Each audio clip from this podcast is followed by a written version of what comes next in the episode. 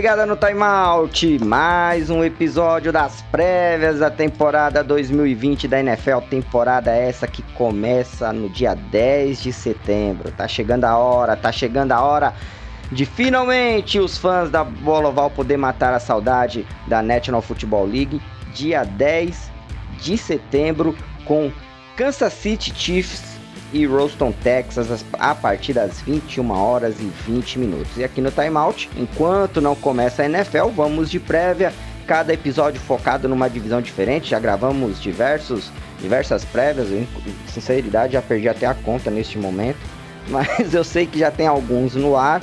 E se você está ouvindo esse, é porque você está interessado em saber o que será nessa temporada 2020 das quatro franquias que pertencem à AFC Oeste, a divisão do atual campeão da NFL, do vencedor do Super Bowl do ano passado, o Kansas City Chiefs, a grande sensação, a franquia do do que estão batizando de novo Tom Brady, o menino Mahomes, que não pipocou para o azar de muitos na temporada passada, todo mundo secando o menino, o menino foi lá, não fraquejou, atropelou franquias por franquias e garantiu o título com uma virada bonita, inclusive no Super Bowl, um título bem merecido. Mas e aí, esse ano vai prosseguir essa será que estamos vendo o início de uma nova dinastia ou o que passou passou e este ano está aberta a temporada de caça ao Mahomes e ao Chiefs e dessa vez vai ser tudo diferente. Para discutirmos isso, hoje eu conto com três especialistas no assunto aqui nesse podcast. Um deles, torcedor fanático de uma das franquias e não é o Chiefs, pois é, que é azar o dele. Mas ainda assim, vou apresentá-los agora para você. Eu vou começar com, com o estreante, ele que está integrando a equipe do Timeout nessa semana, ele que trabalhou comigo no torcedores.com nos últimos 3, 4 anos, também já perdi as contas, estou ficando velho, os números vão, vão se confundindo na cabeça. É, não me lembro exatamente quanto tempo, mas sempre ajudou ali na cobertura de esportes americanos, é, especialista no assunto, e está aqui agora fazendo parte dessa equipe da família do Timeout que está cada vez mais se expandindo para levar o melhor conteúdo de esportes americanos para vocês. Luiz Eduardo, muito bem-vindo, Luiz, a este episódio do Timeout. Obrigado, Rodrigo. Uh, né, agradecer aí pela, pela, pela participação, pelo espaço e, né, agradecer também né, por entrar aí, mais, por entrar aí nessa, nessa equipe do Timeout, né, de fazer parte aí desse, desse projeto aí que, que, se Deus quiser, vai, vai crescer muito. E hoje, né, vamos falar aí da AFC Oeste, né, que novamente aí terá aí o, o Kansas City Chiefs como o grande aí bicho papão. É, exatamente, exatamente, o bicho papão. Este ano tudo indica que é o Kansas City Chiefs, né? É a equipe a ser batida, não, não, não há uma outra definição para a equipe de Kansas. Junto conosco aqui, ele que sempre está presente na maioria dos podcasts do Timeout, Rafa Souza, em mais um podcast das prévias da NFL. Eu acredito que você também já perdeu as contas, né, Rafa? Do tanto de podcasts. E aí, meu amigo, o que podemos esperar aí desse podcast? Como é que você está? Fala Nascimento, Luiz, Matheus, pessoal ligado no timeout. Cara, eu já perdi as contas, cara, porque somando NFL, NBA, MLB, NHL, acho que eu já fiz uns 10, viu? Mas estamos aí, mais uma divisão aqui, agora IFC Oeste, divisão aí do Kansas City Chiefs, que de novo surge como favoritaço a vencer o título dessa divisão e brigar por agora a única vaga de bye é, na Conferência Americana para os playoffs. E a expectativa, sim, para os outros times que a gente consiga ter evoluções. A gente tem umas situações legais na posição de quarterback é, nos Chargers, também no equipe do Denver Broncos, então vamos lá. E completando aqui o trio que hoje vai comentar a FC Oeste, neste caso, torcedor especial aí, ele, narrador dos canais ESPN, ele que é um dos líderes aí da equipe do Primeira Descida, Matheus Pinheiro, torcedor do Broncos. E aí, Matheus, será que esse ano, será que vai ser o Broncos, a equipe aí que vai conseguir parar Mahomes e companhia ilimitada? Fala Rodrigo, Luiz, Rafa, galera do Timeout. Parar o Chiefs eu acho praticamente difícil, vai, numa proporção aí de 0 a 100. Eu acho que a possibilidade de alguém conseguir parar o Chiefs é de 10 a 15 nessa proporção. Uh, mas eu acredito que Denver deve, deva fazer uma temporada muito melhor do que fez no ano passado. Eu lembro que quando o Flaco chegou para comandar o ataque do time, uh, ele fez bons treinamentos e aí teve gente falando: ah, vai conseguir aí oito vitórias, vai, e deve brigar por uma vaga de wild card. No fim das contas, a gente fechou aí com sete vitórias, se a, se a memória não, não, me, não me engana. E, mas a gente acabou terminando com o Drew Locke, que foi draftado na segunda rodada, no começo da segunda rodada do draft. E o, o Locke saiu melhor que a encomenda. O grande problema foi que a, a, defesa sofreu com algumas falhas, a gente teve azar com algumas chamadas de arbitragem, uh, mas em compensação o ataque fluiu muito bem. Uma coisa que eu não estava esperando era que a gente fosse ter aquela concorrência do Sanders com o Cortland Sutton na posição de wide receiver 1. Sanders saiu, foi para São Francisco e o Sutton assumiu essa posição de wide receiver número 1. O Noah Fant demorou para pegar no tranco, mas quando pegou ajudou muito. E o Philip Lindsay sempre mantendo uma regularidade muito forte. Então eu acho que a partir do que aconteceu no draft e pegando o que pode acontecer para os próximos, uh, próximos jogos, para a temporada, eu creio que o setor defensivo vai ser o grande, o, o grande ponto a se observar na equipe. Porque a gente tem a volta do Bradley Chubb, a gente tem a estreia do AJ Bouye na, na secundária. Uh, tem o Von Miller, que pode ser sim um fator decisivo, não, não é tão decisivo assim desde que foi MVP do Super Bowl, mas é um jogador de peso. Então eu acredito que vai ser uma temporada bem promissora para Denver. Uh, pode brigar por um wild card? Pode, mas se ficar de fora também não vai ser algo tão anormal assim. É isso aí, bom, expectativas à parte, então daqui a pouquinho a gente vai falar de cada uma dessas franquias. Antes de partirmos para cada uma delas, deixa eu dar alguns recadinhos aqui especiais. O primeiro deles é sempre avisar a galera que escuta o Timeout que você pode escutar o Timeout em diversas plataformas, é, entre Spotify, Anchor, Deezer, Google Podcasts, Breaker, Apple Podcasts, Rádio Public, entre outros. Também há algumas outras opções extras. Uma delas é o, o, canal oficial do Primeira Descida no YouTube, né? Você pode acessar lá e encontrar os episódios do Timeout lá. E uma outra opção também é o próprio site do Primeira Descida, o www.primeiradescida.com.br. Você pode acessar o site do Primeira Descida e lá você consegue é, ter acesso a todos os episódios. Tem uma matéria para cada episódio especificamente. Dentro do, da, da, matéria tem lá o player né, do, do Anchor, onde você consegue ouvir né, o, o podcast. Então, se você é, não tem acesso a nenhuma dessas plataformas que eu mencionei, pelo próprio site você consegue. E falando em sites, o Primeira Descida tem dois, o Timeout tem dois parceiros super importantes nessa jornada do Timeout 2020, hein, galera?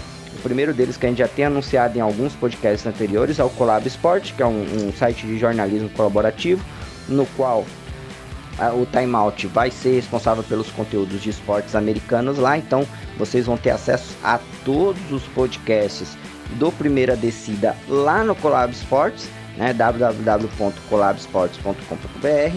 Lá você vai ter o acesso, inclusive também lá tem no, na barra de menus lá a opção Timeout né? Além de materiais exclusivos, matérias com, com a equipe do, do Primeira Descida, geralmente vai ser uma equipe de colunistas, todos eles cada dia da semana postando conteúdos lá. Em breve faremos o anúncio de cada dia da semana que cada colunista será responsável nos perfis oficiais do Timeout pelas redes sociais. E o nosso outro parceiro, é a primeira vez que estou anunciando aqui nos podcasts do Timeout, porque é uma parceria nova, é com a Vavel Brasil. A Vavel é um site referência de cobertura esportiva na Europa, é, lançou há pouco tempo a sua versão aqui no Brasil e o Vavel Brasil vai ser o parceiro do Timeout aí é, em conteúdos referentes à NFL, tá? Então, no caso do Vavel, não serão todos os podcasts do, do Timeout que ficará lá disponível, a, a princípio apenas os de NFL, mas aí com o tempo a tendência é essa parceria se estender ainda mais. Então você também aí já tem uma nova opção www.vavel.com/br, porque no caso o Vavel é um site internacional, então precisa desse barra BR aí que é para justamente você ir para a página brasileira, que é onde está o timeout e a cobertura de NFL do Vavel também será de responsabilidade do timeout. Então, você que é fã de esportes americanos, quer um bom conteúdo, gosta da equipe do Primeira Descida, gosta da equipe do timeout, tem aí essas opções. To his left. I think he wanted to go to Pope. Nothing's there. Rivers underneath. He has Pope at the seven, and he dances into the end zone. Touchdown, Chargers. Look at Philip Rivers, 37 years. Bom, recados dados. É, também esqueci de falar, mas já falo rapidinho aqui que já temos as páginas no ar, né? Facebook e é, Instagram do Timeout, então vai lá, curte, acessa as páginas. Além dos podcasts, também teremos outros tipos de conteúdo, outros tipos de postagens, como resultados de jogos, programação, agenda, enfim, tudo que você precisa saber do dia a dia ali das equipes e das ligas, sempre disponível nas páginas do Timeout.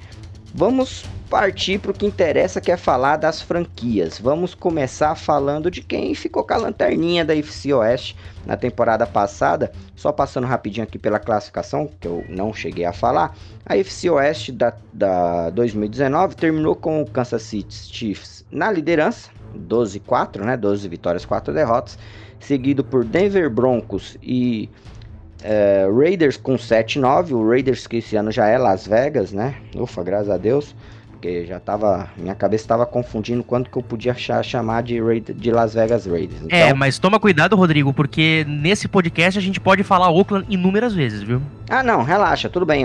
Nos outros também, no do Redskins, por exemplo, a gente falou Redskins, por exemplo. Normal. É, é o costume. não, não, tem, não tem como. Até a gente se acostumar com a nova nomenclatura é complicado. E o Los Angeles Chargers ficou com a lanterninha, 5 vitórias e 11 derrotas, e é justamente sobre o Los Angeles Chargers que a gente vai começar a falar. O Chargers que tinha o Rivers ali como sua principal estrela. Rivers já não está mais no Chargers, foi pro Colts.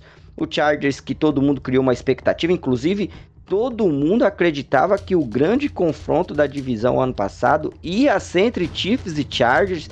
Teve especialistas da NFL cravando Chargers nos playoffs, inclusive como campeão de conferência. Eu não sou, aliás, campeão de conferência não, como campeão da divisão. Inclusive eu não me julgo um especialista, mas eu não vou mentir. Eu coloquei o Chargers como campeão da divisão da AFC Oeste na temporada passada porque eu acreditei que o Mahomes iria pipocar, eu fui um dos trouxas que acreditaram nisso.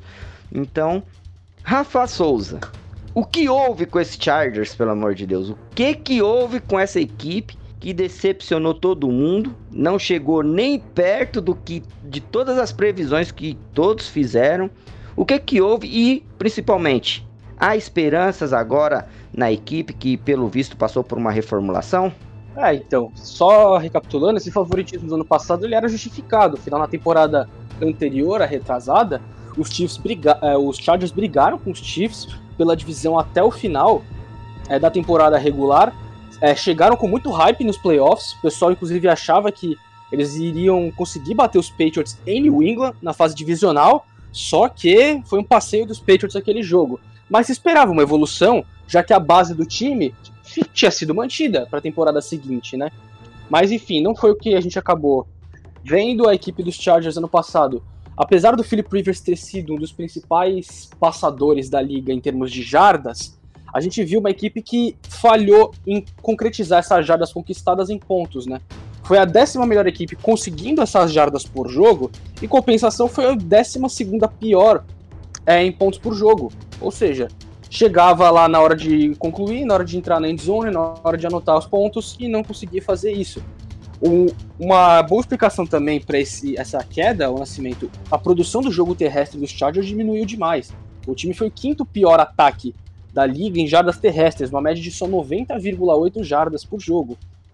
E para essa temporada, já tem uma mudança importante nessa posição, que é a saída do Melvin Gordon, que agora joga lá em Denver, né? Continua na divisão, mas agora vai para a equipe do Denver Broncos.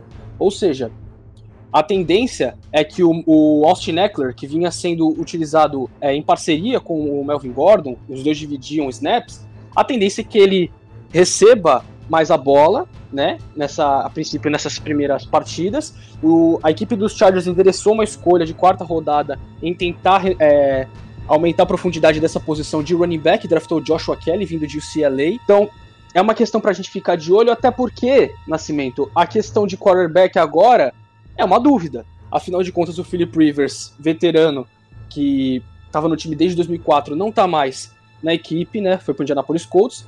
Os Chargers endereçaram a primeira escolha que eles tinham nesse draft, que foi a sexta geral, em draftar um substituto, que foi o Justin Herbert, quarterback da Universidade de Oregon, que a princípio não vai ser o titular, né? A gente já teve a confirmação vinda do Anthony Lynn, técnico da equipe, que o Tyrod Taylor, que já teve passagens pelo Buffalo Bills, pelo Cleveland Browns, vai ser o titular dos Chargers nesse início de temporada. E então já fica essa questão aí pra gente ficar de olho. A equipe também teve uma perda significativa na linha ofensiva, né? O Russell Kung saiu, né? Não tá mais na equipe de Los Angeles, agora foi trocado com o Carolina Panthers. Os Chargers até receberam mais um jogador de linha ofensiva em troca, que foi o Trey Turner, mas que também já é uma, fica uma, já é uma dúvida para essa posição. A linha ofensiva também se reforçou trazendo Brian Bulaga, tackle, né, que passou muitos anos lá no Green Bay Packers, você conhece bem ele, né, Nascimento Bulaga, e vai ser o, um dos caras responsáveis aí por ajudar na proteção, de novo, a princípio do Tyrod Taylor. O Matheus até falou é, do Chris Harris, quando eu estava fazendo essa introduçãozinha sobre o Denver Broncos, o Chris Harris é uma, uma renovação importante. Né? Chega agora na equipe dos Chargers, depois de vários anos é, no Denver Broncos, e é um cara que chega para ajudar demais essa secundária. Secundária que nas últimas, nos últimos dias sofreu uma baixa importantíssima, o Derwin James, safety, que iria para o seu terceiro ano na NFL. A gente lembra que ele teve um primeiro ano sensacional, um dos principais calouros defensivos do ano. Na temporada passada se machucou cedo, jogou apenas cinco jogos, ficou o restante da temporada fora e sofreu agora uma lesão de joelho e tá fora da temporada inteira de novo. Por que, que isso é importante, Nascimento? Porque o Derwin James foi um dos principais jogadores daquela defesa nessa temporada retrasada que a gente citou em que o time chegou longe nos playoffs e caiu para os Patriots. Ele foi uma das principais referências, fazia um pouco de tudo. E a partir do momento também que ele sai, a gente percebe essa que a defesa dos Chargers sentiu muito a ausência dele, né? Outra questão para a defesa, o Joey Bolsa, né? É, defensive end, assinou uma extensão contratual, né, de 5 anos, 135 milhões de dólares, é recorde para um jogador de defesa na NFL. Engraçado que esse recorde tinha sido estabelecido semanas antes pelo Miles Garrett lá no Cleveland Browns. Passados algum, algum tempo, o Joey Bolsa renovou o contrato dele e agora é o recordista. Mas fica essa questão aí. Os Chargers precisam de mais contribuição no pass rush, porque a equipe teve apenas 30 sacks na temporada passada, foi a quinta pior marca da liga. E desses 30 sacks, eu até comentava com o Matheus antes da gravação, 18,5 desses 30 sacks foram cortesia de Joey Bolsa e Melvin Ingram. O segundo jogador, o terceiro jogador no time com mais sacks era um cornerback que tinha tido dois, ou seja, a equipe precisa de mais ajuda pressionando o quarterback. Era até um, são até dados o nascimento que até eram meio curiosos, porque você tinha um time que era o quinto pior pressionando o QB em termos de sacks, mas a defesa foi a quinta melhor contra o passe, né? Era até um número que não fazia. Era até meio curioso, né? Mas é o seguinte, fica essa questão aí, a ausência do Derwin James, a equipe dos Chargers também precisa melhorar muito defensivamente, forçando turnovers, foi o pior time da liga, forçando turnovers, apenas 14. Ou seja, são algumas questões aí pro Anthony Lynn conseguir é, ajustar para essa temporada. Eu consigo ver os Chargers evoluindo, né? A, a equipe que só teve é, cinco vitórias no ano passado, eu consigo ver os Chargers melhorando. Além disso, eu acho que tem potencial para, se o Taylor ou o Herbert, né? À medida da temporada conseguirem se manter consistentes, dá para ganhar uns 7, 8 jogos. Não consigo ver o time indo além disso, porque apesar de ter vários jogadores interessantes, tanto no ataque, o Keenan Allen continua lá, a gente já falou da defesa, Bolsa e Ingram continuam lá. Só que a gente sabe que na NFL você não chega longe se você não tem um quarterback titular que dê conta. Então, é, e, e, Rafa, e vamos destacar o seguinte, porque essa história de Herbert e Tyrod Taylor é a mesma coisa que a gente viu em Cleveland com o próprio Tyrod Taylor, com o Baker Mayfield, é o que a gente vai ver em Miami com Ryan Fitzpatrick e Tua Tagovailoa, é o que a gente viu em Denver ano passado com Joe Flacco e Drew Locke. Existem N casos, então assim, a gente sabe que o Herbert vai pegar a titularidade. A gente agora só tem que fazer as apostas de quando e até se justifica também, o Matheus, se a gente pegar aqui nas cinco primeiras semanas, o Los Angeles Chargers, por exemplo, enfrenta Kansas City Chiefs, Tampa Bay Buccaneers e New Orleans Saints. Ou seja, são times que, se você não tiver um trabalho ofensivo muito bom, você vai ficar para trás, porque a gente está falando de três ataques aí que prometem estar entre os principais da liga. Então, e... já fica uma questão aí para esses primeiros jogos que talvez justifiquem mais você ter o Taylor iniciando a temporada. E pegando o gancho do que você falou da defesa, é, vai ser muito importante agora a gente ver o papel do Desmond King, porque não só ele foi o terceiro jogador com mais sacks, com 2,5, uh, ah, atrás do Bolsa uh, e também do, do Ingram, Uh, como vai ser agora? Eu tô curioso para ver como vai ser essa parceria dele com o Chris Harris Jr. O Chris Harris ele traz bagagem de campeão, traz experiência. O Desmond King com ele pode fazer uma dupla interessante. E eles trouxeram no draft o Kenneth Murray de Oklahoma. É, é um cara que era muito elogiado por capacidade de liderança, por ser um cara de rendimento muito alto em campo a todo momento, de não ter queda física. Então assim, a, a gente espera que a defesa do de LA de fato vá aumentar sua produtividade. Só que agora a gente pode ter a, a balança virando de lado. O ataque pode ser o calcanhar de Aquiles. E aí vem a, a discussão do quarterback. É, concordo que na posição de wide receiver hoje, por exemplo, a gente vê um Keenan Allen totalmente estabelecido. A gente vai ver um Austin Eckler agora que vai carregar o jogo terrestre nas costas. A grande questão é o quarterback. E logo, uh, um dos pontos fracos da equipe hoje, porque eu acho que os dois pontos fracos hoje do, de LA é justamente quarterback, porque a gente não tem um, não tem um titular estabelecido, mesmo sabendo que daqui a alguns jogos vai ter essa, é, esse estabelecimento de titularidade com o Herbert e a linha ofensiva, que perdeu peças como, por exemplo, como você falou, o Russell Okung, uh, e com isso eles precisam uh, oferecer essa proteção que faltou pro Rivers ano passado.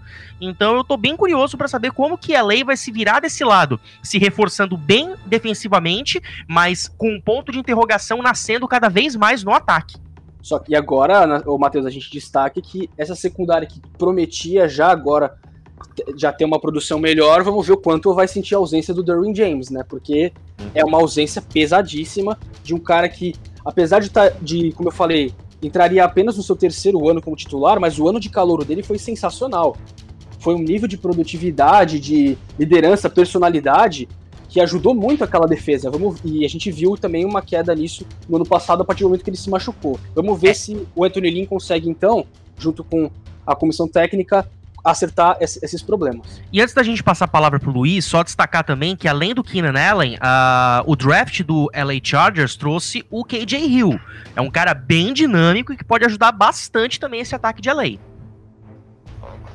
É, é isso aí, amigos. E, e eu entendo que também, uh, até aproveitando o gancho de que vocês estavam falando sobre a questão ofensiva dos Chargers, eu entendo que a saída do Philip Rivers, ela meio que deixa um buraco. Mesmo que o Philip Rivers já não estava jamais, talvez, contribuindo tanto assim quanto esperava, mas eu imagino que uh, a sombra dele, né, aquilo que a gente falava, aquilo que a gente já viu já em outros, em outros casos, e vai ver também nessa temporada com o New England Patriots, né, a sombra de, de um cara da franquia, de um cara que está ali muito estabelecido na franquia, tá anos e anos ali vivendo, convivendo, passando ali por todos os, uh, todos os problemas, todas ali as coisas boas.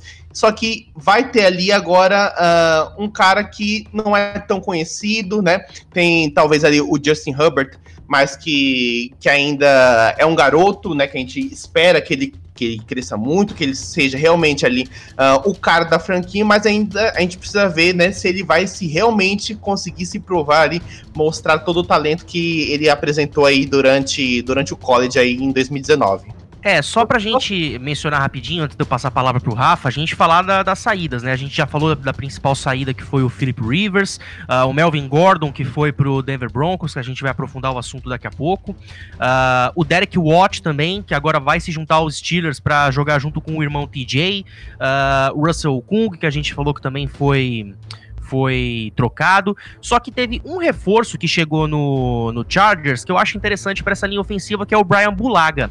O Brian Bulaga foi um dos principais jogadores de linha ofensiva do Green Bay Packers nos últimos anos, uh, principalmente no, no, auge do Rodgers, que dura aí, vai, de 2000, durou de 2011 até 2016, por aí mais ou menos. É, eu acho que o Rodgers agora tá recuperando essa boa forma dele, mas muito disso passava também pelo sucesso da linha ofensiva e muito desse sucesso uh, eu acredito pro Brian Bulaga. Então eu acho que vai ser uma peça, uma peça importante. Se de um lado o Chargers perde o Russell Kung nessa questão de experiência, eles ganham com a chegada do Brian Bulaga. Então vai ser bem interessante essa, essa esse reforço para a linha ofensiva de LA que precisa sim uh, melhorar o seu desempenho com relação ao ano passado.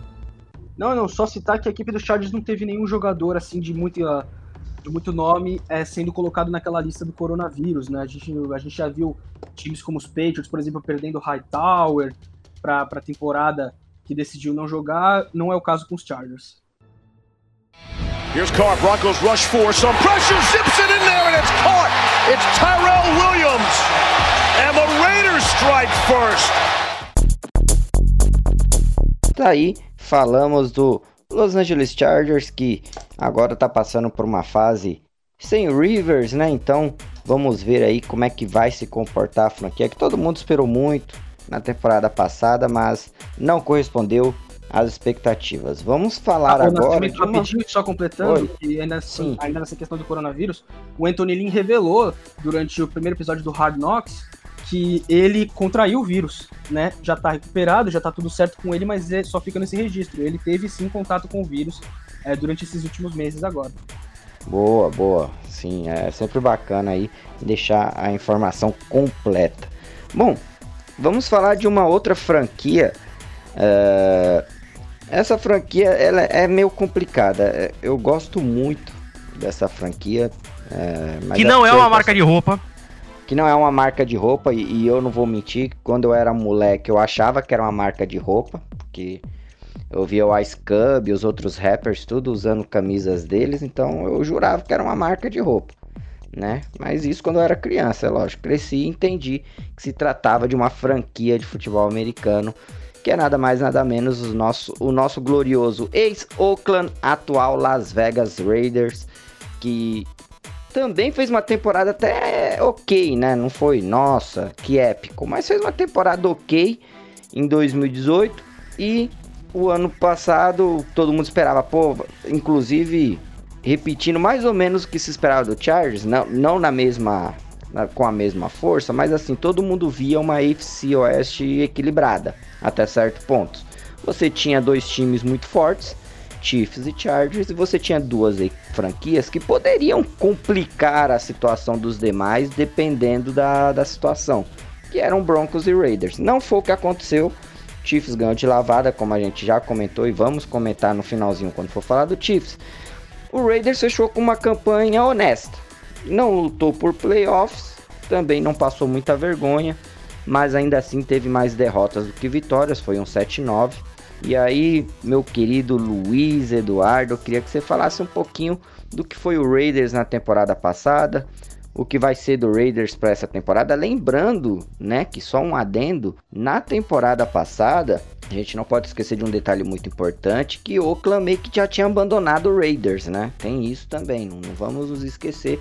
O Raiders teve uma mudança de casa meio conturbada, anunciou sua ida a Las Vegas quando vinha mal das pernas lá em, em na NFL, uns dois, três anos atrás. E aí, de repente, do nada, depois que anunciou a mudança, fez uma campanha boa e aí a cidade ficou na divisão.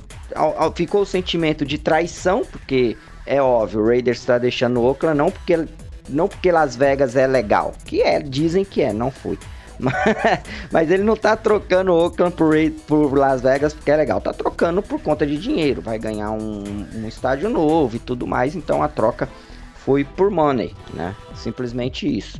Uh, então o Raiders ficou sem torcida, sem apoio da cidade na temporada passada. Esse ano, pelo menos nas duas primeiras rodadas, vai continuar sem apoio de torcida nenhuma, né? Porque vão ser jogos com portões fechados. E aí, Luiz, o que, que a gente pode esperar do Las Vegas Raiders para 2020?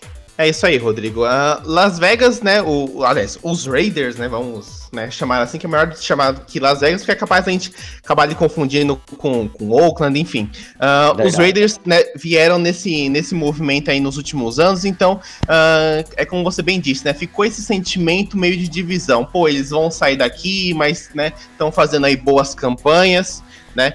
Então a gente a gente vai vai entendendo que Las Vegas, né, que os Raiders uh, tiveram aí um, um, é, um grande momento né, de dificuldade, mas encerraram aí a temporada até uh, de maneira digna, né? Foram sete vitórias e nove derrotas.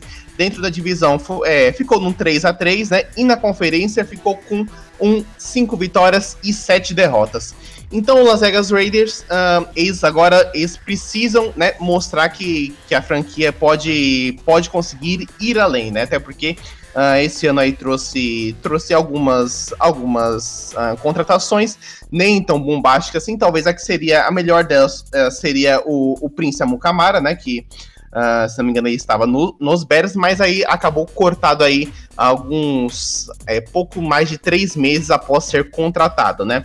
Uh, trouxe também o Devonta Booker, né, que é um, é um running back que estava nos Broncos, e também o Damarius Randall, né, que é um que também estava no, no Cleveland Browns. Então a equipe aí não trouxe nenhum. Luiz. Foi dispensado hoje cedo ainda.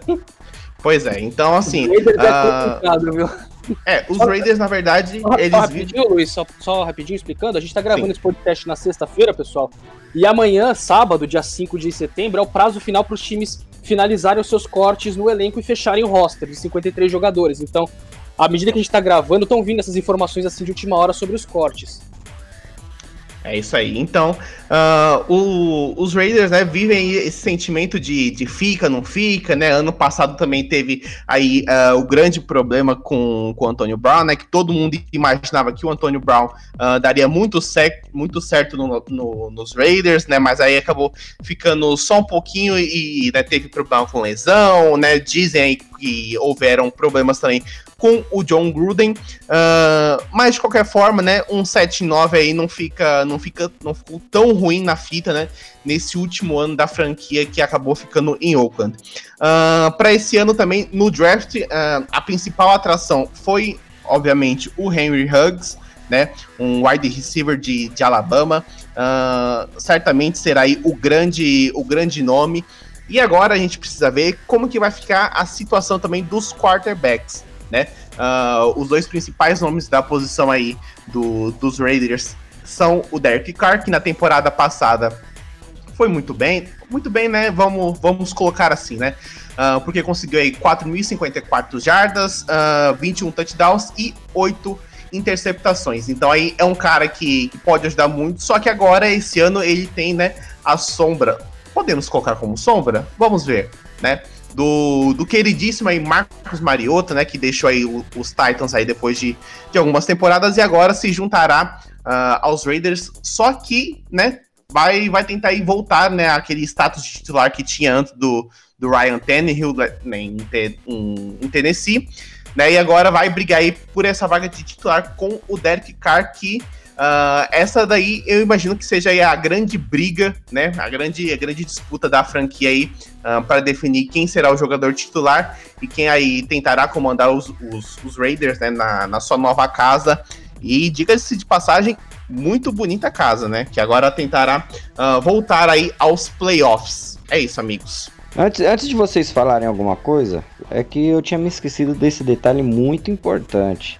Menino Toninho Brown passou pelo Raiders, né? Na temporada passada. Então vou já deixar essa pergunta polêmica aí, vocês não precisam responder agora, podem responder depois, mas e aí? Ele foi o agente do caos no Raiders? Porque assim, tava tudo muito certinho no Raiders. Ele chegou e o Raiders desandou. É, não é exatamente assim, de né? assim, né? Não, eu, eu, sinto que tem muito rancor nesse teu coração agora, viu, Nascimento? Mas, é, no, mas, mas assim, ele não foi o pivô da, da de todas as coisas ruins que não, aconteceram. Não, mas ele, ele se, é que assim, o próprio Brown se complica a cada dia, né? É, é, é, isso, entendeu? É, é, que assim, onde ele vai, cara, a ele confusão. Um exato, entendeu? Ele é um cara que ele, ele é difícil de lidar. E a gente sabia que no Raiders a gente já tinha alguns jogadores que também não eram muito fáceis de lidar. Então, é, é já tava na cara que o ambiente poderia ficar ruim. Mas as questões, Nascimento, elas vão além do, do, do ambiente, entendeu? Ah, sim, os problemas sim. que a gente viu os Raiders tendo já eram previsíveis, vamos dizer assim.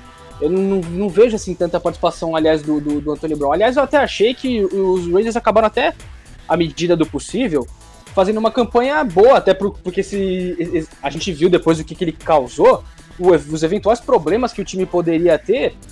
Olha, sinceramente, eu achei até que podiam ser bem, bem piores, né? Se a gente viu o que aconteceu depois em New England e tal, e agora que ele tá sem time. Mas assim, eu não vejo tanta, tanta participação, não, assim.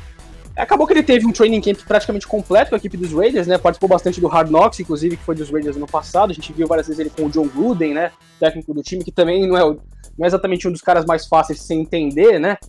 Ah, os drafts dele, aliás, a gente já até comentou no ano passado algumas coisas. Mas assim, eu não vejo assim tanta participação não, para falar a verdade, viu? Mas o Matheus quer falar dos Raiders, vai lá. É, eu quero, assim, eu, eu, como um grande fã de churrasco, gosto muito de usar essa expressão, mas eu acho que o Raiders ele rende a, a discussão mais suculenta pra gente nessa pré-temporada. Por quê? Eu, ano passado, uh, durante um abre-o-jogo da NFL que eu fiz junto com o Paulo Mancha, uh, foi quando oficializou a, a mudança de, dos Raiders de Oakland para Las Vegas. E aí eu fiz uma pergunta para ele que eu acho que, que, cabe muito bem a gente discutir aqui também.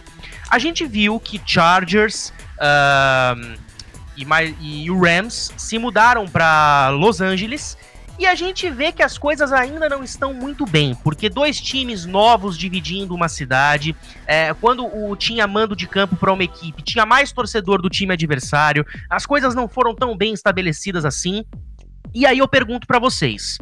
Uh, o Raiders indo para Las Vegas vai para uma cidade uh, onde só existe uma franquia nas quatro ligas principais. Estamos falando do e Vegas Golden Knights. Não tinha nenhuma, né? Exatamente, até três anos não tinha, não tinha nenhuma. Surgiu o Vegas Golden Knights, que logo na primeira temporada já emplacou uma final de Stanley Cup. Já deu para sentir o calor um pouco da coisa. Agora tá mudando o Las Vegas. Agora é o Las Vegas Raiders chegando na NFL. A pergunta que eu lanço para vocês, inclusive para você também, Nascimento, é a seguinte: o Raiders fará mais sucesso em Las Vegas do que Chargers e Rams juntos em LA? Em termos de público, você diz, ou Matheus? Geral. Do... Geral. em termos de adesão do, do público, eu acho que sim. Até porque, cara, os Chargers, aliás, a mudança para Los Angeles, ela não é justificável pelo ponto de vista de torcedor, né? Porque os Chargers tinham uma, uma base de fãs fiel demais em San Diego. E a mudança para Los Angeles, cara, a gente viu várias vezes, o time já jogava num estádio com capacidade só para 30 mil pessoas na temporada passada, e mesmo assim você via mais torcedor adversário do que do time. Ou seja, desse ponto de vista, a mudança foi um tiro no pé. Talvez tecnicamente não, porque a gente já falou, o time dos Chargers era um time que há dois anos atrás foi muito bem e tinha uma base legal.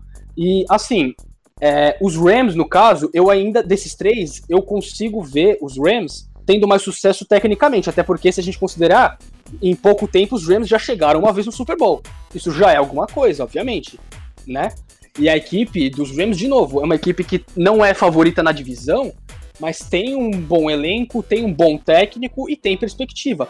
E os Rams, se não me engano, inclusive, era uma franquia que já tinha sido, muitos anos atrás, de Los Angeles, foi para St. Louis, né? Ou seja, do ponto de vista dos fãs, não foi uma mudança tão drástica assim, entendeu? Mas assim, eu não consigo ver a princípio, a curto prazo, os Raiders tendo tanto sucesso assim é, do ponto de vista técnico. Eu acho que de torcida é bem possível que eles consigam sim mais sucesso que Rams e que Chargers. É, eu vou na vou nessa linha de raciocínio. Eu acho que das três franquias que mudaram, acho que o Rams é a que tem a possibilidade de ter sucesso em todos os sentidos tecnicamente, é, a torcida comprar, até por ser uma franquia que já tem um, um nome de peso e tudo mais. Eu acho que o Chargers ele se precipitou. Eu, eu, eu entenderia se ele fosse para Los Angeles e lá ele ficasse sozinho, mas a partir do momento que você divide a atenção com uma outra franquia, eu acho que se complica um pouco. E, e San Diego já tinha comprado o Chargers, entendeu? É, é, é complicado. San Diego, é, eu acho que é diferente do Rams. Eu acho que St. Louis era muito pequena pro Rams, entendeu? O Rams precisava mesmo de algo maior. Mas e vamos também falar a verdade, né, Diego, né, e San Diego era, era, do tamanho do Chargers, entendeu? E vamos só lembrar também, Nascimento, que assim, em St. Louis, a maior adesão é com o beisebol, o St. Louis Cardinals. É o time Exatamente. referência da cidade né? Então é Exatamente. É, San Diego era uma equipe, era, era uma cidade que assim, tem os padres, né, que estão numa draga já há muito tempo. Chegou até ter os Clippers por um momento ainda algumas décadas atrás, mas os Clippers enquanto tiveram em San Diego sempre foram um saco de pancada, né? Não são agora essa potência que são hoje em dia em Los Angeles. Então, cara, eu vejo, eu vejo como um enorme tiro no pé, porque você deixou para trás uma uma base de fãs muito grande e aí, esse aspecto agora que a gente falou da torcida, ele é muito importante, porque, cara, você, em vez de ter oito jogos em casa e jogos fora, você, de certa forma, joga 16 jogos fora de casa. É complicado, é complicado. Já o Raiders, eu acho que ele pode ter sucesso como franquia, por conta da, da, da força do, do, do Raiders de, de, marca, como marca. Eu acho que fora de campo ele pode se dar muito bem. Mas a questão é, o Raiders não se deu tão bem suportando pressões e Oakland, né? Será que o Raiders vai se dar bem suportando pressões em Las Vegas? Porque, querendo ou não, a maior expectativa é sobre o Raiders. Entendeu? É, e, e vou falar. expectativa e, lá é sobre eles. E pegando isso que você falou, Nascimento, uh, eu creio que eles devam, no primeiro momento, suportar, ah, entre aspas, suportar a pressão, é, justamente porque eu acho que Las Vegas é um mercado que hoje está aberto a receber o esporte. A gente viu o sucesso que é com o Vegas Golden Knights. O Vegas Golden Knights, ok, é uma equipe que está constantemente presente em playoffs da NHL, já fez final de Stanley Cup, e hoje está perto de disputar uma final de conferência mais uma vez é, lá na bolha de, de Edmonton.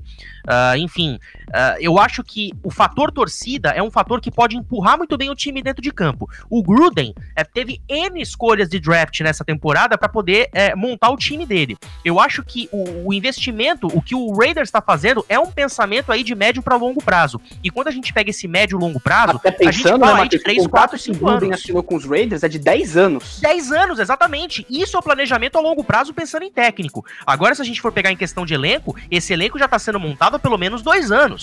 A gente não vai ver o Raiders ainda nessa temporada indo para as cabeças. É, assim, vai, vai demorar muito para ir para as cabeças, mas a gente pode ver pelo menos daqui uns 3, 4 anos, a gente tá falando, ah, o Raiders pode ser uma equipe que brigue aí para chegar, quem sabe, numa final de conferência. Uh, se for bem montado, se for bem, é, bem treinado, se o quarterback é, que for estabelecido como titular não cometer erros cruciais em jogadas como terceiras descidas, não cometer tantos turnovers, porque esse para mim vai ser um grande problema do Raiders esse ano. Eles adquiriram um dos, um dos três melhores wide receivers da classe, que é o Henry Huggs. Aliás, podia ser o Jerry Judy, mas eles preferiram ir no, no, Henry Huggs. Ainda bem, o Jerry Judy sobrou pro Denver. Aí é um pouquinho de clubismo da minha parte.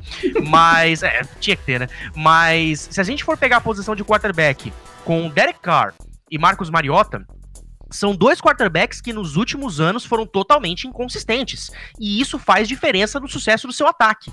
Então, um deles vai precisar botar a bola debaixo do braço e falar: eu vou resolver isso aqui. E de fato resolver dentro de campo. A impressão que dá, inclusive, né, Matheus, é que é o seguinte: essa temporada talvez seja a última, sim, pro Derek Carr mostrar com certeza que ele é o, o quarterback da franquia. Exatamente. Porque a gente viu os Raiders tentando reforçar muito o corpo de recebedores. O Nelson Aguilar chegou, tudo bem, ele não foi bem no ano passado com o Philadelphia Eagles, né? Vários drops, a gente lembra que a temporada do corpo de recebedores dos Eagles ano passado foi para esquecer. Lastimável. Os Eagles em si, né?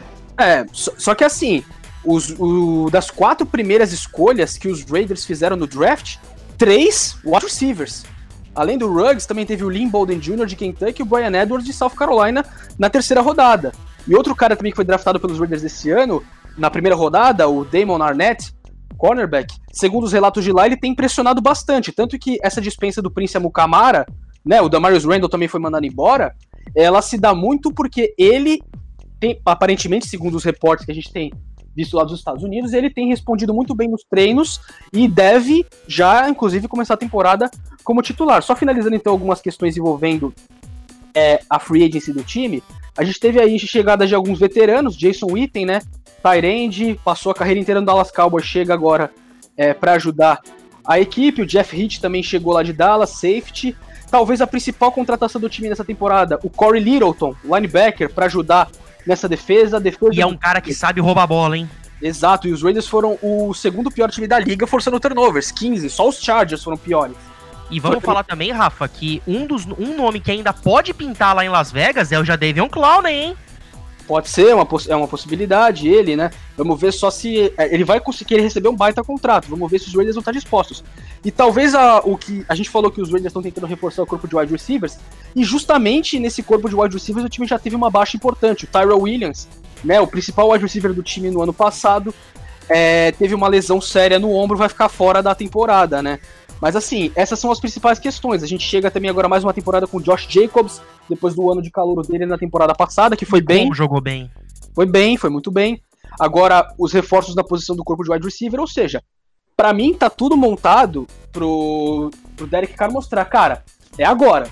Se você não mostrar pra gente, tendo já esses reforços que a gente trouxe, que você pode levar a gente adiante, olha, o futuro do Derek Carr em Oakland pode estar muito bem chegando ao, ao fim, viu? E para e pra mim foi justamente por isso que eles trouxeram o Mariota, porque assim, o Mariota era um dos QBs que estava disponível na, na Free Agency depois que ele foi dispensado, e aí eles trazem ele falando pro Carr, ó, a gente tá trazendo esse cara aqui porque a gente quer estar tá preparado por caso de você não dar certo esse ano. Isso mexe com o psicológico do jogador de uma forma, meu querido, que faz o cara ou produzir tudo que ele não produziu na vida dele, ou então continuar na mesmice, continuar no marasmo, ou então é, deixar de produzir. E aí o Mariota ganha a chance dele. Assim como a gente viu o Ryan Tannehill ganhando uma segunda chance na carreira em Tennessee, a, Las Vegas pode ser a segunda chance tão sonhada pelo Mariota na carreira.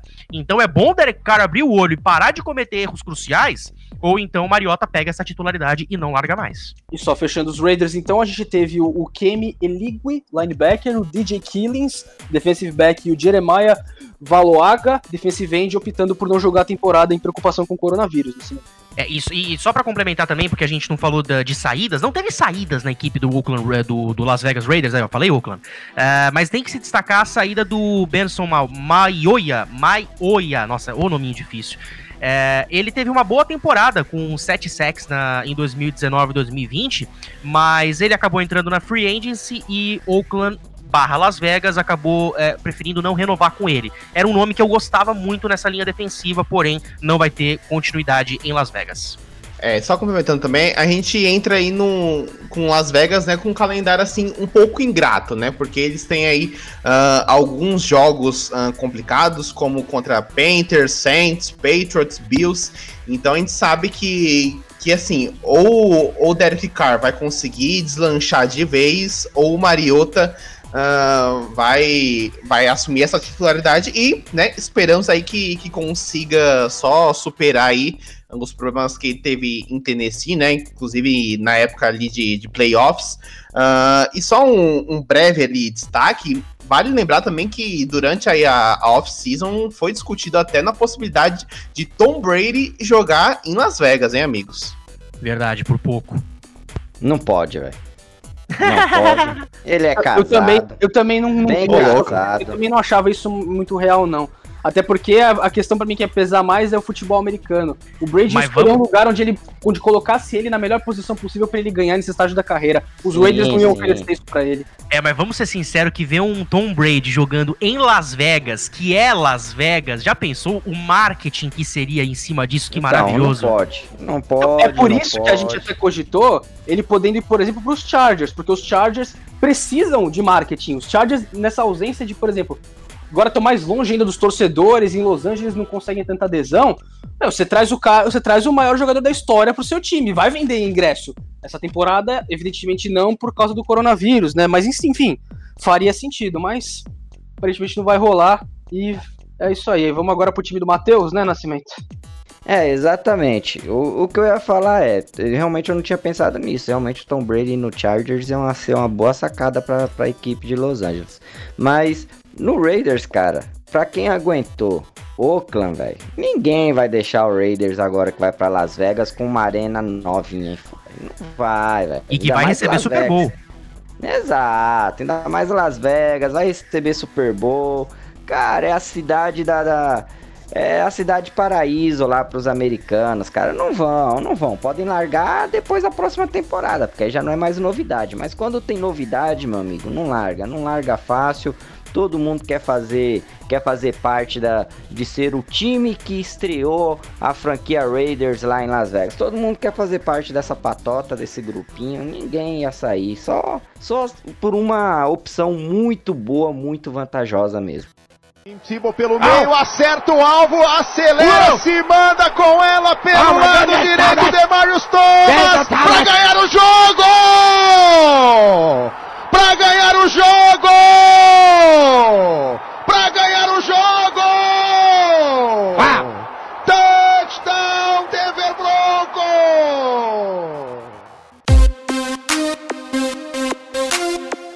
Agora vamos partir pro clubismo. Porque o clubismo é sempre importante nesses momentos.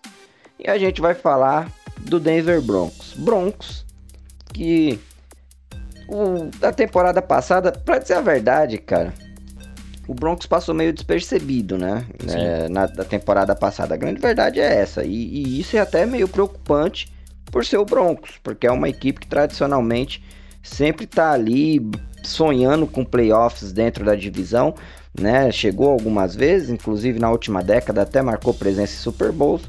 Então, o Broncos é uma, é uma franquia que passou despercebida. Foi, foi muito estranho. Todas as outras franquias a gente teve alguma coisa para falar, bem ou mal. O Broncos a gente não teve nada, nem bem nem mal. Ele simplesmente fez ali uma campanha bem modesta, sete vitórias, nove derrotas. A única coisa que chamou a atenção no Broncos, eu acredito que foi até isso, né? Esse fato de, de ter mais derrotas do que vitórias, mas é lógico. Eu acredito também que aí tem toda aquela questão da, do quarterback. O Broncos estava procurando um quarterback titular, começou com a incerteza e quando passou a ter certeza absoluta do que queria, já era um pouquinho mais tarde. Mas isso eu vou deixar pro Matheus desabafar. Vai ter aí seus minutinhos de desabafo. Então você vai poder falar o que que houve com a sua franquia, seu querido Denver Broncos na temporada passada e principalmente o você terá aí alguns minutos para iludir aqueles que, assim como você, torce pra franquia. Vai lá, Matheus. Ah, eu posso ser clubista, mas eu não sou padrão Vitor Herman, padrão Jaqueline, que participou com a gente aqui. Jaque, um beijo para você, obrigado por ter ajudado a gente. É, então, assim, eu sou um pouco mais. Eu, eu, tento ser um pouco mais realista. Aliás, por falar em clubismo, eu tenho que mandar um abraço muito especial aqui, o Nascimento, pra um cara que tá escutando os nossos podcasts, que é um clubista por natureza. Afinal, ele trabalha no estádio 97 uh, da Energia FM aqui de São Paulo, que é o Fernando Camargo, narrador são paulino. Ele já mandou umas mensagens para mim, falou que tem escutado o nosso conteúdo, uh, que tem tá ansioso para essa temporada da NFL, uh, tá acompanhando muito a NBA. Então, Fernando, um abraço especial para você, meu amigo. Continua arrebentando daí, torcendo pro teu São Paulo, que a gente continua arrebentando daqui, cada um torcendo pela sua franquia. Bom, falar do Denver Broncos, é, eu acho que se a gente tiver que fazer alguma crítica, pelo menos hoje, é, falando, pegando aí desde quando a gente apareceu no Super Bowl pela última vez, quando a gente foi campeão em cima do Panthers, eu acho que foram as, os sucessivos tiros no pé que o John Elway deu na posição de quarterback. Apostou no Trevor Seaman, que não deu sequência nenhuma, ele tentou uh, jogar com o Joe Flacco, tentando ressuscitar o Flacco, mas não deu certo. Aliás, uma coisa que me chama muita atenção do Flacco é a seguinte, a temporada que o Flaco jogou no, no Denver Broncos foi a temporada que eu cheguei para os canais ESPN e aí eu é, teve um dia que eu, que eu, conversei com o Paulo Antunes, e o Paulo Antunes foi cobrir os treinos de pré-temporada de alguns times, incluindo Denver. Ele falou para mim que a defesa tava numa expectativa sensacional, mas o ataque, ele falava, o Flaco, mesmo tendo é, incentivo da torcida no começo, uh, ele não curtiu, uh, ele não curtiu muito o que o Flaco fez nos treinamentos. E pegando os jogos de pré-temporada e os primeiros jogos de temporada, isso ficou nítido. Uh, foi o que eu falei, a, a, a, briga pela posição de wide receiver número um, que foi ego do Sanders contra, contra ego do, do, do, Sutton, foi uma coisa que atrapalhou muito o desenvolvimento do ataque. O Noah Fett é, cometendo faltas idiotas, cometendo faltas bobas, e com isso não podendo anotar touchdowns. É, várias vezes ele não conseguia fazer o bloqueio em cima do pass rush adversário. E ao mesmo tempo, é, a linha ofensiva, é, ela, ela tava progredindo, melhorando o seu rendimento. Dalton Risner, para mim, sem dúvida nenhuma, o melhor draft que a gente fez na última temporada. Então, é, foi muita inconsistência que Denver teve no ano passado, inclusive a lesão do Bradley Chubb. Quando o Bradley Chubb se machucou, eu falei, acabou a nossa temporada defensivamente, porque o Von Miller não vai carregar o piano sozinho. Mas aí, para nossa sorte, aparece o Hakim Jackson na defesa, uh, e o que ele jogou, pelo amor de Deus, carregou o piano da, da, da secundária nas costas, interceptações, pick six anotadas, então deu esperança no primeiro momento. Quando o Elway fez a troca pro Drew Locke, era uma troca que eu tava defendendo já desde a semana 2. Porque o Flaco não jogou nada contra o Raiders e também não jogou nada na semana 2, que agora infelizmente me fugiu contra quem foi. E quando o Locke assumiu a titularidade, ficou nítido que o ritmo de ataque melhorou, que o ataque passou a jogar de forma mais equilibrada. O Drew Locke, além de oferecer uh, juventude, oferece uh, uma nova possibilidade de, de, jogadas, adaptação de playbook, que eu acho importantíssima. Uh, o Cortland Sutton, é, mesmo com a saída do Sanders, é, não manteve o ego dele lá no alto, passou a ser mais é, passou a contribuir mais pro time. O Noah Fett parou de cometer as faltas, como eu falei. O Philip Lindsay correndo com muita regularidade. Então, assim, a temporada terminou de uma forma uh, muito positiva para Denver. Uh, assim, eu digo para os torcedores hoje, não se iludam com a possibilidade de um playoff. A gente pode até brigar por um wild card. Se classificar, meu Deus do céu, fogos no Mile High. Mas se não classificar, também não é. Pro, o mundo não vai acabar. Porque assim como o Raiders, o Broncos também passa por um processo de médio a longo prazo a partir de agora que achou seu comandante de ataque. Agora que tem o Drew Locke comandando as ações, as coisas vão começar a fluir. A gente vai ter um ataque Mateus, esse ano. Rapidinho, só vamos, você falou em, em consistência no ataque. Vamos ver se eu, também a equipe dos Broncos consegue dar algum tempo para o trabalho se desenvolver. Porque o Pat Shermer agora chega para ser o coordenador ofensivo e é o quinto coordenador ofensivo dos Broncos nos últimos cinco anos. Ou seja, a equipe não tenta dar uma continuidade.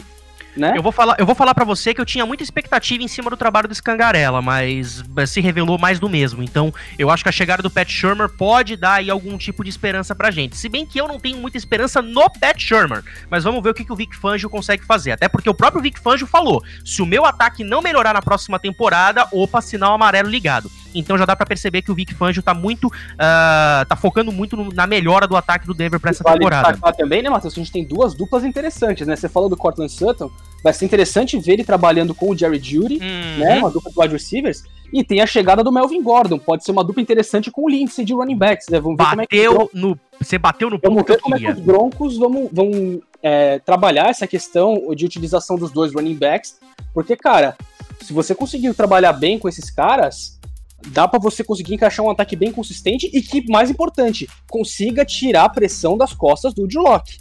Sim, então, com certeza. mais confortável você deixar ele, melhor para você tentar evoluir um cara que chegou cru na liga, tá indo só pro segundo ano dele como titular e é, que quer ter uma temporada consistente. E aquele negócio, pode ser que Denver não vá para os playoffs, que o Drew Locke não passe para 25 touchdowns, mas se ele conseguir mostrar consistência e não mostrar erros, como a gente já cobrou inclusive no podcast da NFC Leste que o Daniel Jones vai ter que parar com o problema de fumbles dele, vai ter que diminuir essa questão. Vamos ver se o Drew Locke consegue se mostrar um quarterback seguro e consistente. Se for isso, ótimo. E agora, cara, vamos, vamos analisar essas peças de ataque que a gente vai ter para essa temporada. A gente vai ter Drew Locke comandando o ataque. Vamos ter uma dupla de running backs que eu, que eu adoro, que agora é o Philip Lindsay, que sempre decide a nosso favor, e o Melvin Gordon, que em terceiras descidas vai ser uma arma fundamental. E a gente vai ter no corpo de recebedores Cortland Sutton, Jerry Jude, que foi para mim o melhor wide receiver de Alabama na última temporada. KJ Hamler, que em profundidade é uma arma sensacional. Noah Fett como uh, tight end, que eu espero que ele continue evoluindo e não volte para estaca zero que ele estava na última temporada, que foi a temporada de calouro dele. Uh, inclusive, o Denver trouxe até um outro wide, um outro tight end na no draft, eu vou até ler o nome dele devagar porque o nome dele é complicado, o nosso querido Albert Okwegbunan. Olha só, Okwegbunan, agora eu consegui falar, agora eu consegui falar normalmente. Uh, que foi muito importante também uh, a seleção de um segundo Tyrande agora também para dividir a bucha com o No Offense. E aí a gente vai para a linha ofensiva, Dalton Reisner, o Glasgow e a seleção que a gente teve do McTelvin Eggen também vai ser muito importante, porque juventude para essa linha, força para essa linha, uh, enfim, eu acho que é uma temporada promissora pro ataque. Vale Na defesa, já tem uma questão aí de saúde quanto ao Glasgow, né? Ele teve é. já problemas de lesão agora no training camp. Você falou é. do Bradley Chubb, só tocando também num assunto na defesa, o Chubb, ah, ele ainda não tá 100%, né? Segundo o Vic Fangio, ele tá dando até uns dias de descanso pro Chubb, porque ele não quer ter o Chubb 90% ou 95%, ele quer ter o Chubb 100%. Então pode ser até que a gente veja ele nos primeiros jogos com uma contagem de snaps um pouco menor. Mas Sim. o seguinte, se a gente tiver ele 100%, a linha defensiva de Denver fica muito forte com o Chubb, o Von Miller e o Jurel Casey que chegou de Tennessee. Né? Exatamente. Né? E a vale destacar, né, que na questão do Covid, o Rahuan James preferiu não jogar a temporada e com isso o Broncos trouxe lá do Tampa Bay Buccaneers o Demar Dotson. Então vamos ver se essa mudança também pode é, dar alguma mobilidade para essa linha. Na defesa, é, foi como eu falei, foi como o Rafa destacou, né? O Bradley Chubb não tá ainda 100%, mas no momento em que estiver vai ser muito importante. Uh, e, na, e na secundária a gente perdeu o Chris Harris, ok, mas a gente já falou do Hakim Jackson que tá jogando de demais. E vamos ter a estreia do AJ Bouye, que foi uma das grandes armas defensivas daquele Jacksonville Jaguars que foi para a final de conferência em 2017. Então, assim, é um ano promissor para Denver. Não é ano para playoff, não é ano para se iludir, não é ano para pensar com a cabeça lá lá, lá no alto. Mas é um ano em que a gente pode esperar pelo menos sete vitórias.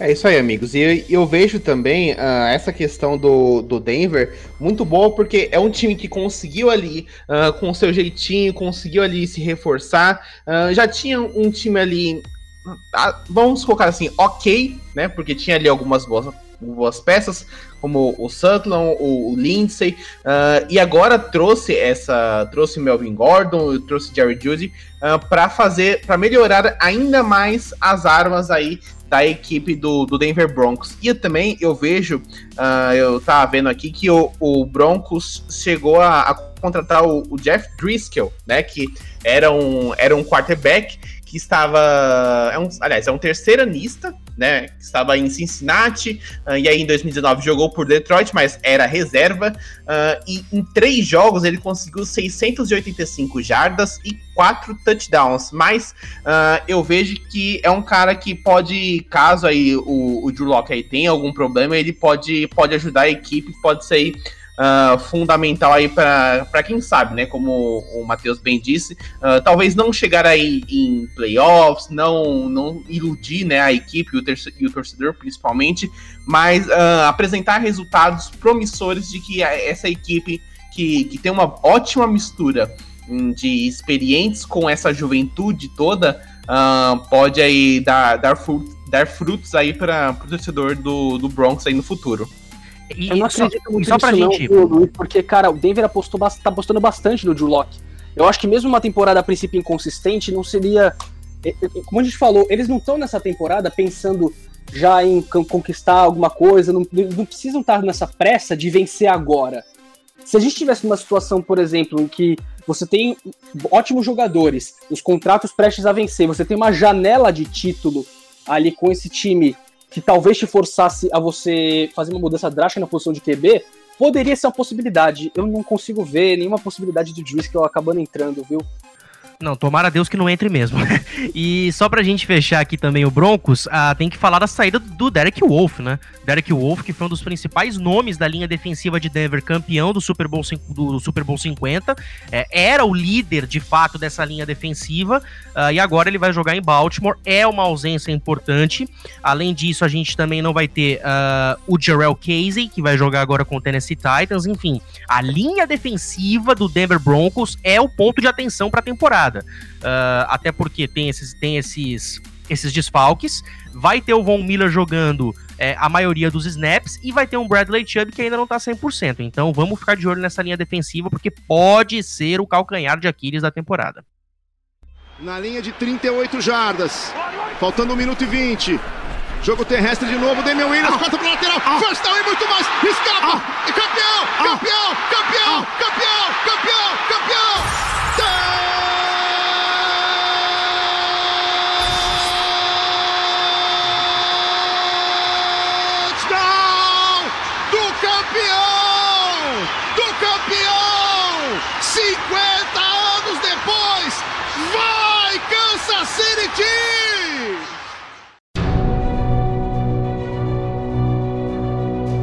Vamos agora pro campeão. Vamos agora pro bicho papão da NFL, né? Menino Mahomes, que tá aí, todo meninão, já tem um anelzinho garantido, né? Agora todo mundo colocando ele que ele pode ser o, o novo Tom Brady, que eu acho ainda um exagero um pouquinho. É, ainda há muito tempo para a gente ver se o Mahomes pode ser esse cara ou não.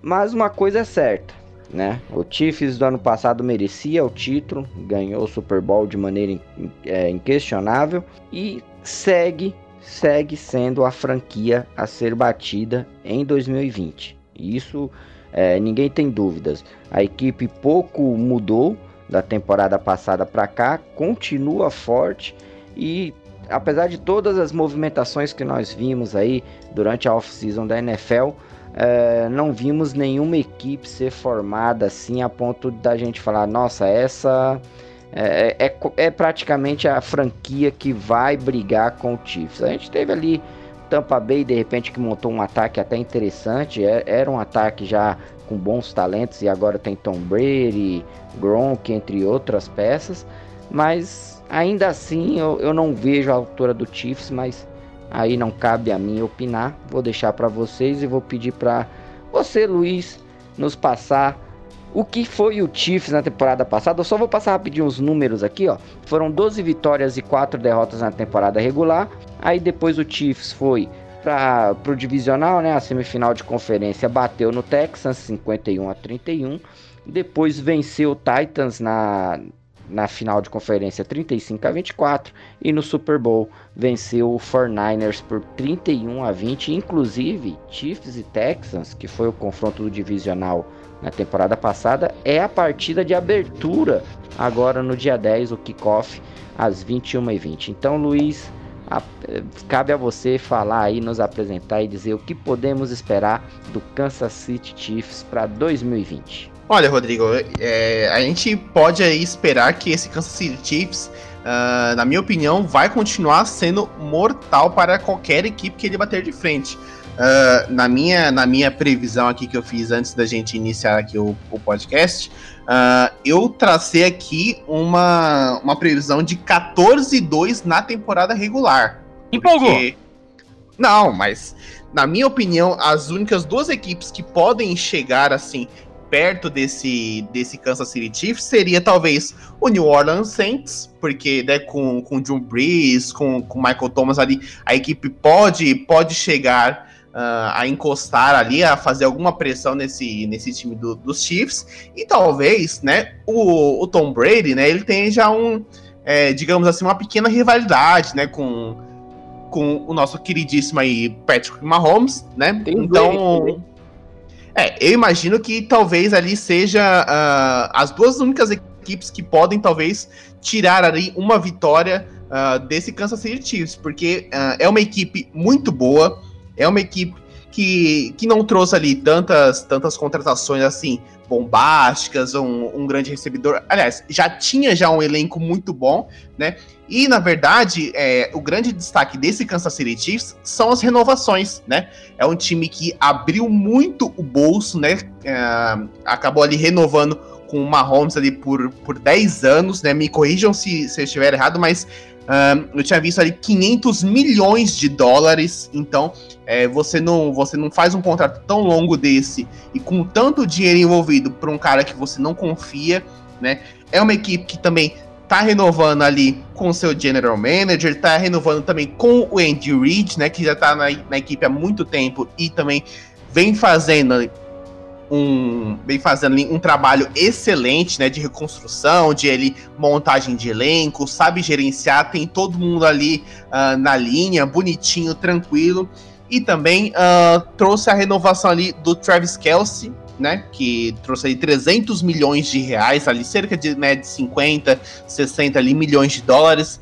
Então, assim, o Kansas City Chiefs, para mim, ele volta nessa temporada de novo, uh, como o grande bicho-papão, é uma equipe que que é para mim candidata novamente a chegar num Super Bowl e também vai conseguir ali uh, mostrar que, que Mahomes ali pode ser novamente ali um seríssimo candidato ao MVP, né? Algo que já aconteceu já duas temporadas atrás e para mim essa temporada uh, ainda mais vamos usar a, a, seguinte palavra azeitada, né? Com esse elenco pode pode dar ainda mais frutos uh, para os torcedores do Chiefs, né? Que tadinhos, né, gente? Não comemorava ali um título há tanto tempo, né? 50 anos, né? E aí conseguiram recuperar agora esse prestígio. Com... Só que a gente entra num, num porém, né? Porque um dos trunfos do Chiefs, né? Principalmente uh, nos playoffs da temporada passada, que foi a torcida, né? Que ajudou a inflamar uh, a equipe, principalmente contra Texans e Titans, né? Que a equipe uh, no primeiro tempo não conseguiu ali ter um grande desempenho, mas deslanchou no segundo. Não teremos, provavelmente não teremos torcida aí durante toda a temporada da NFL, né? Nos estádios e o Arrowhead pegava fogo com a torcida dos Chiefs. Esse ano provavelmente tudo indica que não teremos torcidas. Então, o que será desse Chiefs sem a sua torcida é com vocês. É, mas aí vale destacar antes do Rafa que pelo menos para o jogo do kickoff no dia 10, na, na, na próxima quinta, teremos 22% da capacidade do Arrowhead Stadium. Então vai ter ali um público, um, um público mas não vai ser aqu aquele público que de fato é, acende a equipe do Kansas City Chiefs. Uh, e, e, uma coisa que eu tava falando com o Rafa antes da gente começar o podcast é que se tem uh, dessa divisão uma equipe que tem pouca coisa para comentar é o Kansas City Chiefs, justamente por isso que o Luiz falou. Foram muitas renovações, o elenco foi mantido. Eu acho que as únicas coisas que de fato aconteceram que a gente pode falar alguma coisa é a, a, a nessa temporada não vão jogar o, o Tardif que é profissional de saúde, então ele preferiu nessa temporada dar atenção a, ao seu trabalho como médico na, na, prevenção e combate à pandemia do, do novo coronavírus, uh, e por problemas familiares, alegando né, problemas familiares, o Damian Williams, que foi uma peça fundamental na conquista do Super Bowl. Contratação, uh, eu acho que a, se a gente pode destacar uma contratação, é a do Kellet Osmel, uh, que é guard. É, até para repor essa saída do Tardif, então eu acho que é muito importante você conseguir uma boa reposição na, na linha ofensiva. Uh, no draft, a, a uh, o draft que me chamou a atenção foi uh, o do, do Clyde Edwards Heller, que é um running back que jogou em LSU na última temporada e jogou super bem, uh, e vem aí justamente para repor essa lacuna deixada pelo Damian Williams. Então, é, quando o Damian Williams voltar a jogar, vai ser uma parceria bem interessante. É, pois é, Matheus, acho que a grande questão que fica é justamente como que o, o, o Edwards Heller vai, se, vai entrar nesse esquema ofensivo do Kansas City Chiefs, já que, ao que parece, ele vai ser o running back número 1. Um.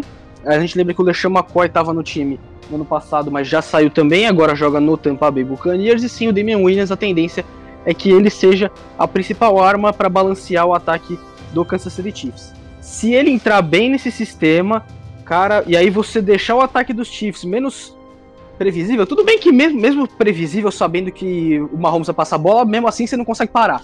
Mas imagina se te der ainda essa dúvida, né? Se os Chiefs vão correr ou passar. Uma coisa que dá pra gente destacar, o Bashot Brillan, é, ele começa a temporada fora, porque ele foi suspenso pelos primeiros quatro jogos por ter sido pego é, com, por uso de substâncias proibidas, né? Aquela política é, de saúde da, da NFL. É, ainda destacando a free agency, é, como a gente falou, o time mais se preocupou em renovar do que propriamente trazer é, outros jogadores. O Chris Jones te, é, ficou com a franchise tag, já tem também é, contrato novo com os Chiefs. O Sammy Watkins foi um caso. O Travis Kelsey recebeu uma extensão contratual também com os Chiefs. O Sammy Watkins renovou também e ele, ao que parece, aceitou receber menos para continuar nos Chiefs e tentar ganhar mais. Né, ele, em tese, poderia escolher jogar em outro time e talvez vir uma proposta um pouco maior para ele, mas ele decidiu ficar e tentar de novo ganhar com a equipe de Kansas City. A grande questão para o time defensivamente, a gente sabe que tem o Chris Jones, um time que pressiona bem o quarterback, né? Foram 45 sacks no ano passado. Mas vamos ver se o time consegue melhorar também a, a contenção ao jogo terrestre. A gente viu em vários momentos Kansas City com problema para parar os running backs adversários. É, foi a sétima pior defesa da liga contra o jogo terrestre. O trabalho defensivo foi melhorando ao longo da temporada, é verdade. A equipe acabou o ano com uma sétima melhor defesa da liga em pontos por jogo. Só que fica essa questão do jogo terrestre, né? Vamos ver então como é que mais um ano com o Reid, mais um ano com o Mahomes, se as coisas é, continuam é, iguais dos Chiefs de novo.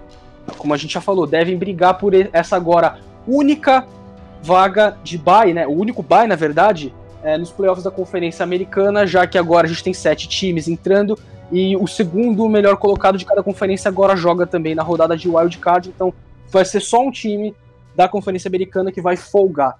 Alguém mais quer complementar? Matheus, Luiz? Olha, eu acho que, eu acho que a, a grande pergunta que fica para essa temporada é quem pode parar o Patrick Mahomes. Nem propriamente dito o Kansas City Chiefs, mas quem pode parar o Patrick Mahomes. Talvez não parar, né? Mas limitar pelo menos, né, Matheus? Parar você é. não vai conseguir parar, né? É, isso é verdade, né? Mas o que você falou da, da defesa contra o jogo terrestre, para mim isso ficou muito nítido na, na, na, final de conferência contra Tennessee. O Derek Henry no, no primeiro tempo teve muita facilidade para jogar. E só a partir do segundo tempo que eles, que eles pressionaram mais o Derek Henry e colocaram mais a responsabilidade nas costas do Ryan Tannehill. Aí o jogo fluiu melhor. Então eu acho que no caso do, do, da, do, do jogo terrestre, uh, a chegada do, do Heller pode ajudar muito ofensivamente e uh, a manutenção do trabalho defensivo pode ser também muito importante para essa melhora defensiva. Então eu tô com muita expectativa para ver se Kansas City vai manter o padrão para essa temporada, tem tudo para manter. E como o próprio Anthony Curti falou uma vez no, no Twitter, uh, o que esperar pro 2020 do Kansas City Chiefs? Super Bowl, dinastia, glórias. E eu tenho também uma tabela muito tranquila, né? Os adversários assim mais difíceis, né? A gente pode colocar aí o Texans, né? Mas que já vem já sem o, o DeAndre Hopkins, né? Que foi, foi para os Cardinals. Uh, os Ravens do Lamar, os Patriots, né? Aí a gente vai ver como que já vai estar aí o Ken Newton, os Bucks do, do Brady, né? E, e, o New Orleans Saints. Então a gente pode. É, eu imagino que, que Kansas City não deva ter tantos problemas assim quanto uh, com essas franquias, mas é uma tabela aí muito fácil que tem. Uh, aí times como, como Jets, uh, me perdoe aí o, o nosso queridíssimo Matheus, mas né, contra Broncos também, que eu imagino que não tem aí tantos problemas, Chargers, enfim, eu imagino que seja assim, tranquilinha, molezinha para aí o Kansas City Chiefs.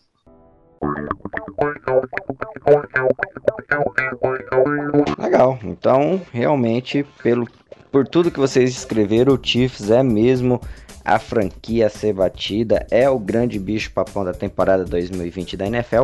Temporada essa que a gente já vai poder curtir na próxima quinta-feira, dia 10 de setembro, o confronto entre Kansas City Chiefs e Houston, Texas, a partir das 21 horas lá na ESPN. Inclusive. Só, só uma coisa, só rapidinho ah. pra terminar, Nascimento.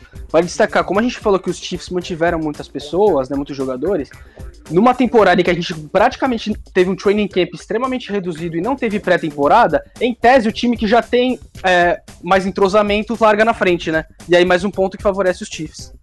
Ah, sim, verdade, exatamente. A equipe que tem mais entrosamento sai em vantagem ainda ainda mais dentro das circunstâncias que você mencionou. A gente está vivendo uma temporada bem atípica, não tivemos pré-temporada, né? Algumas equipes é, ficaram um tempo inativo, né? A gente não pode esquecer disso, porque é, geralmente as equipes começam o treinamento ali bem antes, mas é, algumas tiveram que é, demoraram a voltar a treinar, justamente por conta de toda essa questão da, do coronavírus, mas realmente quem conseguiu manter o máximo possível ali de atletas e que já tem uma determinada noção, já tem ali um, um certo equilíbrio, já já tá acostumados a jogarem juntos, vão levar alguma vantagem, pelo menos nesses primeiros jogos aí, né? Vamos ver como é que vai ser. Eu, seriedade, estou muito tô numa expectativa muito alta para essas temporadas, para esse início de temporada, ao mesmo tempo eu tô começando a, a achar, cara, que por conta desse curto espaço de tempo que as equipes tiveram para se preparar, vamos ver muitas lesões nesses, nessas primeiras semanas aí. E espero estar enganado, espero que não aconteça, porque o, o bom é você ver as equipes com, com é, o máximo de seus rosters é, disponíveis para as partidas.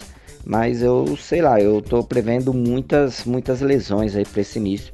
Tomara que eu esteja errado. Bom, amigos, Gostei muito desse bate-papo, abordamos bem as quatro franquias aí da FC Oeste, o Kansas City Chiefs, o Denver Broncos, Las Vegas Raiders, Los Angeles Chargers.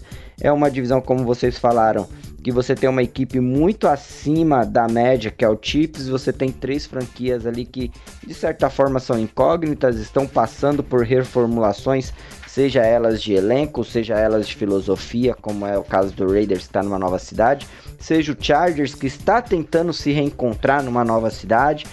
É...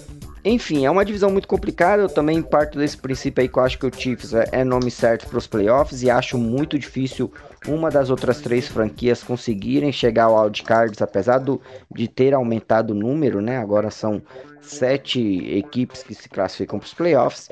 Bom, vamos aguardar. Vamos aguardar. Em breve vamos já ter algumas vamos poder já tirar algumas conclusões, fazer algumas análises mais profundas, porque daqui a pouco a NFL estará entre nós. Então, vamos para as considerações finais. Vou começar por você, Rafa, uh, que sempre está aqui comigo, junto no, no Timeout, nesses podcasts. Rafa, suas considerações finais. O Nascimento, valeu, valeu Matheus, valeu Luiz, valeu você ligado aqui no Timeout. A gente sempre lembra para você é, mandar seu feedback aqui pra gente, o que você tá achando do podcast, o que você acha que a gente pode melhorar, o que você gostaria de ver aqui em discussões. A gente está super propenso a receber esse feedback. E é isso aí, em breve a gente está de volta aí com mais uma divisão. Eu já também me perdi, eu já não sei quais faltam, quais a gente já gravou, porque já foram muitas, mas enfim, em breve aí a gente está de volta com mais uma divisão para essa temporada que vai começar. Valeu, galera! Boa, também agradeço o Luiz Eduardo pela presença. Luiz foi a primeira de muitas outras participações sua nos podcasts do Time Out e as suas considerações finais. É isso, Rodrigo. Agradeço também a, a você, ao Rafa, ao Matheus aí pela, pelo, pelo grande né, debate aí dessa, dessa AFC Oeste, que aparentemente aí vai ter o, o Kansas City Chiefs aí dominando novamente, né? Mas aí vamos ter que aguardar a temporada começar para a gente ver como que cada franquia vai, vai se comportar. Mas novamente agradeço aí o convite e até a próxima. Matheus, você aí, grande responsável pelo primeira descida, você que tá narrando o West Open, né? Na ESPN por esses dias. Uh, suas considerações finais. Valeu, Nascimento. Agora a gente está terminando a, gra a, gravação do podcast, agora são 18 horas e 49 minutos. A partir das 8 da noite tem o US Open na ESPN. O Nardini vai estar tá na narração junto com o Fernando Roese, mas eu fico ali de, de stand-by, né? Porque como a gente está transmitindo tudo de casa, a gente depende das nossas internets. Então, no caso do narrador, se der algum problema com a internet do Nardini, eu já tô lá de stand-by prontinho para assumir a transmissão. Então é assim que a gente tem trabalhado. E aliás, até agradeço o grupo Disney pra, por estar tá dando essa segurança pra gente. Tá possibilitando a gente estar tá trabalhando de casa de forma totalmente segura, como manda o protocolo de hoje.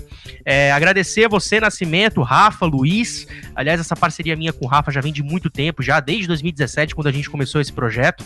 E quero já adiantar também é, para vocês ficarem ligados aqui no Timeout, porque semana que vem tem podcast falando das finais de conferência da NHL, hein? Eu e o Rafa vamos estar tá aqui discutindo, falando sobre as finais, leste-oeste, tudo em Edmonton. Vai ser uma discussão bem bacana. E eu quero deixar um beijo especial aqui. Caso a gente não consiga gravar um podcast, a gente avisa também na página do Timeout que a gente vai fazer live. Exatamente. A gente não vai deixar de discutir. Exatamente. Não, não, é, exatamente. Vai live. Exatamente. Nada passa batido pela gente. Exato, a discussão vai sair em algum lugar, ou em podcast ou em live, mas haverá sim na próxima semana, é, ou nessa, né? Porque eu tô falando próxima semana, mas eu não sei exatamente que dia que esse podcast vai no ar, mas assim, haverá sim discussões sobre as finais da NHL. Então já o Matheus passou o recado aí para vocês. Exatamente. E quero mandar aqui um beijo especial para para Cássia, Cássia Pires, ela que é lá do portal espor, é, do, do esportismo, que pelo qual também é, tá a Jaqueline, que gravou aqui com a gente na terça. A, a, a Cássia que gravaria aqui com a gente hoje também, ela que também é torcedora do Denver Broncos e fala muito de NFL, ela que já treinou também a equipe do Palmeiras Locomotives. Uh, ela tá morando na Espanha hoje, né? Então agora, mas agora eu acho que vai dar 11 horas da noite lá na Espanha, 11 horas ou meia-noite, vai, vai mais ou menos esse horário para lá. Ela gravaria aqui com a gente, mas infelizmente não pôde. Então, Cássia, um, um beijo para você. A porta do timeout aqui tá sempre aberta e quando você tiver disponibilidade, esteja certa que você fará aqui um podcast com a gente. Então, obrigado, Nascimento, valeu todo mundo e até uma próxima. E agora bora aquecer que daqui a pouco tem o US Open. Boa, e não só ela, hein? O convite está aberto para todos aí. A gente também já deixou esse convite aberto na gravação do podcast anterior com a Jaque. É, todas elas estão convidadas aí a participar aqui dos podcasts do Timeout, até porque a gente abre o espaço. O Timeout, apesar de ser um podcast da equipe do Primeira Descida, a gente abre esse espaço para convidados de outras plataformas, outros sites. Em breve teremos outros convidados aí bem interessantes, inclusive no próximo podcast sobre MLB, que a gente vai discutir sobre a primeira metade da temporada regular da MLB, teremos aí um convidado especial aí, mas não posso revelar por enquanto. Mas é fera, viu? É fera, o cara é fera. E entre outros aí, com o tempo, é lógico, vamos trazer mais e mais convidados para discutir até alguns assuntos específicos, nem sempre direcionados só para as ligas. Bom, sou Rodrigo Nascimento, me despeço por aqui de você, ouvinte do Timeout. Agradeço pela audiência novamente, lembrando que o Timeout vai fazer prévia de cada uma das divisões, então no total serão oito podcasts de prévia, um voltado a cada divisão da NFL. Então, se você começou por este, dá uma olhada aí na playlist de onde você estiver ouvindo, seja Spotify, seja Deezer, seja Google Podcasts, entre outros. Dá uma olhada aí na playlist que tem os outros episódios aí, antecessores a esse. Vai ter outros episódios após esse. Vamos fazer episódios durante a cobertura da NFL. O Timeout, a ideia de programação do Timeout é pelo menos dois episódios semanais, né? Nesses dias de pré-NFL é que a gente tá soltando episódios quase todos os dias por conta, por se tratar de prévia e já está às vésperas da NFL, mas a ideia é sempre dois episódios semanais aí do Timeout para você, então fique atento e é lógico, siga a página do Timeout nas redes sociais, no Facebook, no Instagram, para ficar por dentro de tudo sobre NFL, NHL, MLB, NBA, que também já está se aproximando aí das finais de conferência, já está rolando aí as semifinais, então é isso, galera. Para você que é fã de esportes americanos, se você está procurando um lugar para ficar por dentro de tudo, além da ESPN, obviamente, você encontrou que é o Timeout, beleza? Como eu disse, me despeço, agradeço desde já pela audiência, pelo carinho, até o próximo episódio.